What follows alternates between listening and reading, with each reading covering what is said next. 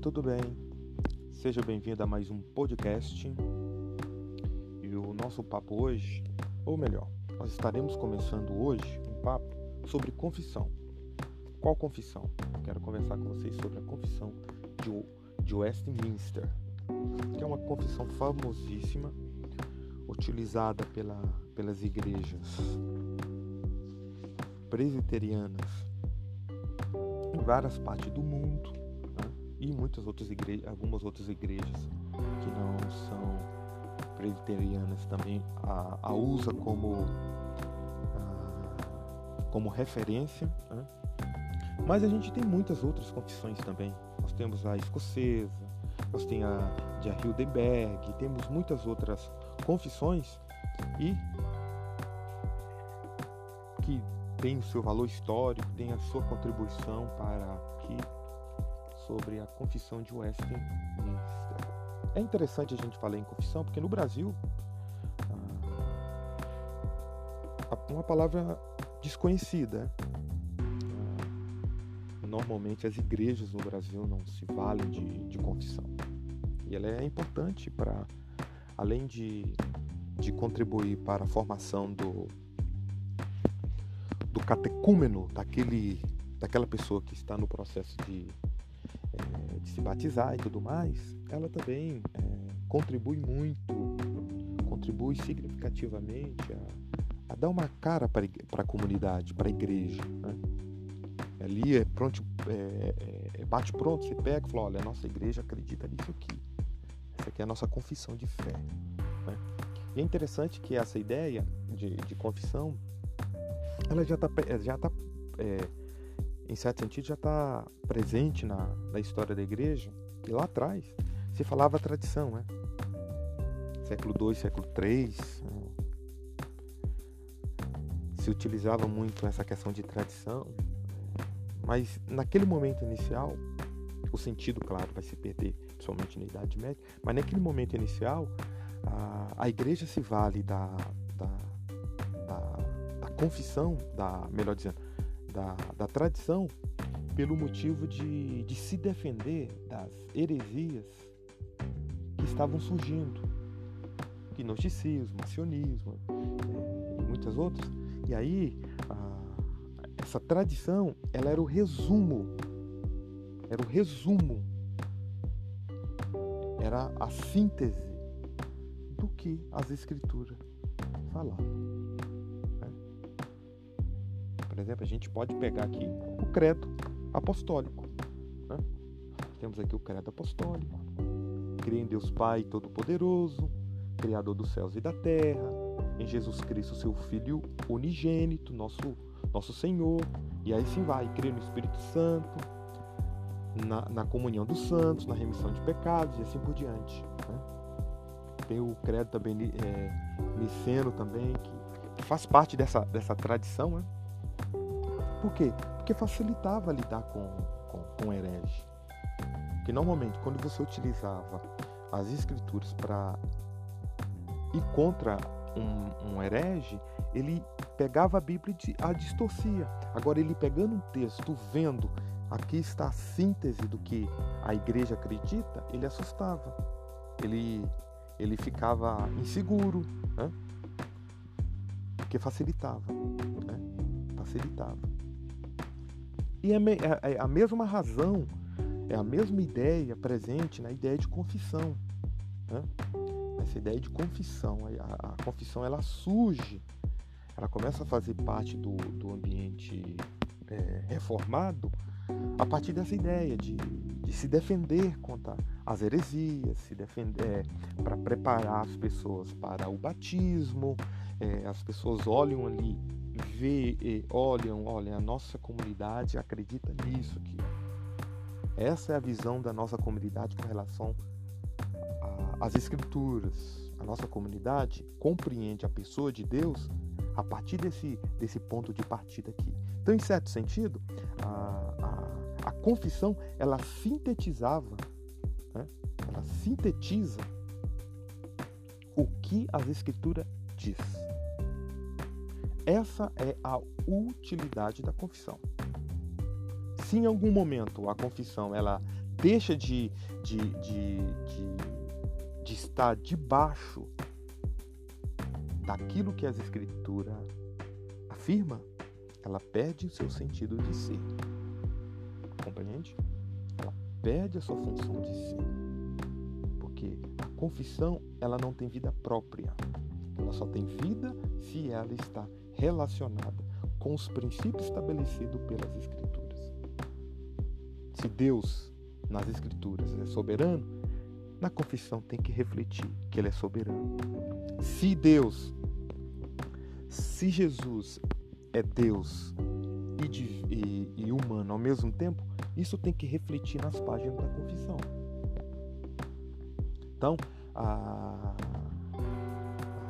a questão principal aqui é que a confissão ela está subjugada, ela está amarrada, ela está debaixo do que as escrituras do que as escrituras sagradas nos diz ok?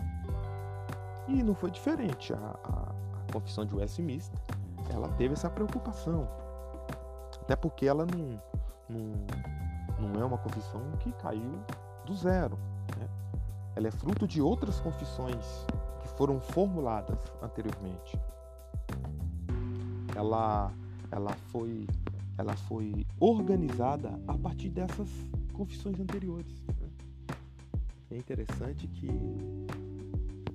qual que é a diferença entre credo e, e, e confissão? O credo, presente lá no século IV, século V, é uma fórmula de fé pessoal que inicia com a palavra creio. Creio em Deus Pai. Né? Então isso é um credo. Agora, uma confissão, que surge no período da reforma, é mais elaborada e apresenta um pequeno sistema de teologia. Por exemplo, doutrina reformada. Então tem uma estrutura. O, por sua vez, o credo não tem isso. Ele é mais pessoal, ele é mais simples. A, a, a fé que revela pelo credo é mais pessoal, né? mais simples, como eu falei. Em contrapartida, a confissão ela já é mais elaborada, ela tem todo um sistema e, e, e tudo mais. Então, a confissão de Westminster ela é, é fruto de outras confissões. Né? E ela, ela, ela, ela foi elaborada em uma das salas da, da abadia de Westminster em Londres. Ela iniciou e ela teve seu funcionamento entre junho de 1643 e fevereiro de 1649. Durante seis anos, ela foi sendo elaborada, sendo que na primeira reunião, na primeira sessão, 1 de julho de 1643, reuniu 121 teólogos na abadia para inaugurar esse processo de construção ah, dessa confissão. Né? Ela foi convocada pelo parlamento inglês para preparar uma nova base de doutrina forma, forma de culto e de governo eclesiástico que deveria servir para as igrejas do Reino Unido. Né? Então, ela, ela teve esse, esse, esse, esse, esse ponto de, de partida, mas eu acrescentaria um, um, um outro elemento aqui. Ela também foi escrito foi escrito em oposição ao meninismo. Porque um, um, um, um, outro, um outro ponto da, da confissão é estabelecer limites. Né? Estabelecer limites claros, visíveis? Para uma comunidade. Né? Qual é a diferença entre nós e os arminianos? Está sucinto nas escrituras e presente na confissão. Então, é um, é um texto redigido que combate, por exemplo, o arminianismo. Entendeu? Então é um texto escrito, de fácil manuseio, né? fácil manuseio, dividido em capítulos e artigos, para facilitar a, de bate pronto a defesa da fé, a defesa da, da, da, da as verdades eternas que foram estabelecidas e refletidas na, na, na confissão. Né? Então, a, a confissão é criar limites. Além de ser o resumo da fé, cria limites. Por exemplo, uma pessoa que vai passar pelo processo do batismo, perguntar a nossa comunidade, ela qual é a visão dela com relação à pessoa de Deus. Aí você vai lá no artigo, lá na, na confissão e fala, olha, aqui ó, tá dizendo que a nossa comunidade, ela acredita que Deus é soberano, que Deus é autossuficiente. Né? Ele é todo poderoso, ele é santo. É ele que predestinou as pessoas. Tá entendendo? Tanto para o céu quanto para o inferno. Tá lá, fácil. Por quê? Porque é o resumo da nossa fé. É o resumo das escrituras. Então, a, a confissão funciona mais ou menos assim. Né? Nos facilita na compreensão do que o texto bíblico diz. Porque as, a, a doutrina das escrituras, o seu conjunto, afirma é fru, a, a, a, confissão de, West, de, de Westminster é fruto de uma teologia bíblica. Né? Compreendidos? Então, a, ela funciona mais ou menos isso. E hoje em dia, ela se torna importante nessa confusão que a gente tem aí. Todo mundo acredita em tudo. Uns acreditam em, em, em, mandingas, é, é, é, traz aqui, que, traz foto aqui, que que a gente vai orar e tudo mais. Né? Muita coisa que não está em de acordo com as escrituras, a confissão nos ajuda a, a, a fazer uma leitura crítica dessa realidade e, principalmente, nos precaver. Como que a gente vai nos defender? Vai nos defender voltando nossos olhos para ela, vendo o que ela fala sobre Deus, o que ela fala sobre Cristo, o que ela fala sobre a igreja, o que ela fala sobre o fim de todas as coisas e assim por diante. Então ela nos facilita a defender a fé que uma vez por todas foi dada aos santos. Esta é a chave da importância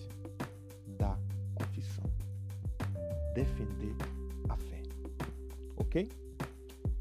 Até a próxima. Tchau, tchau.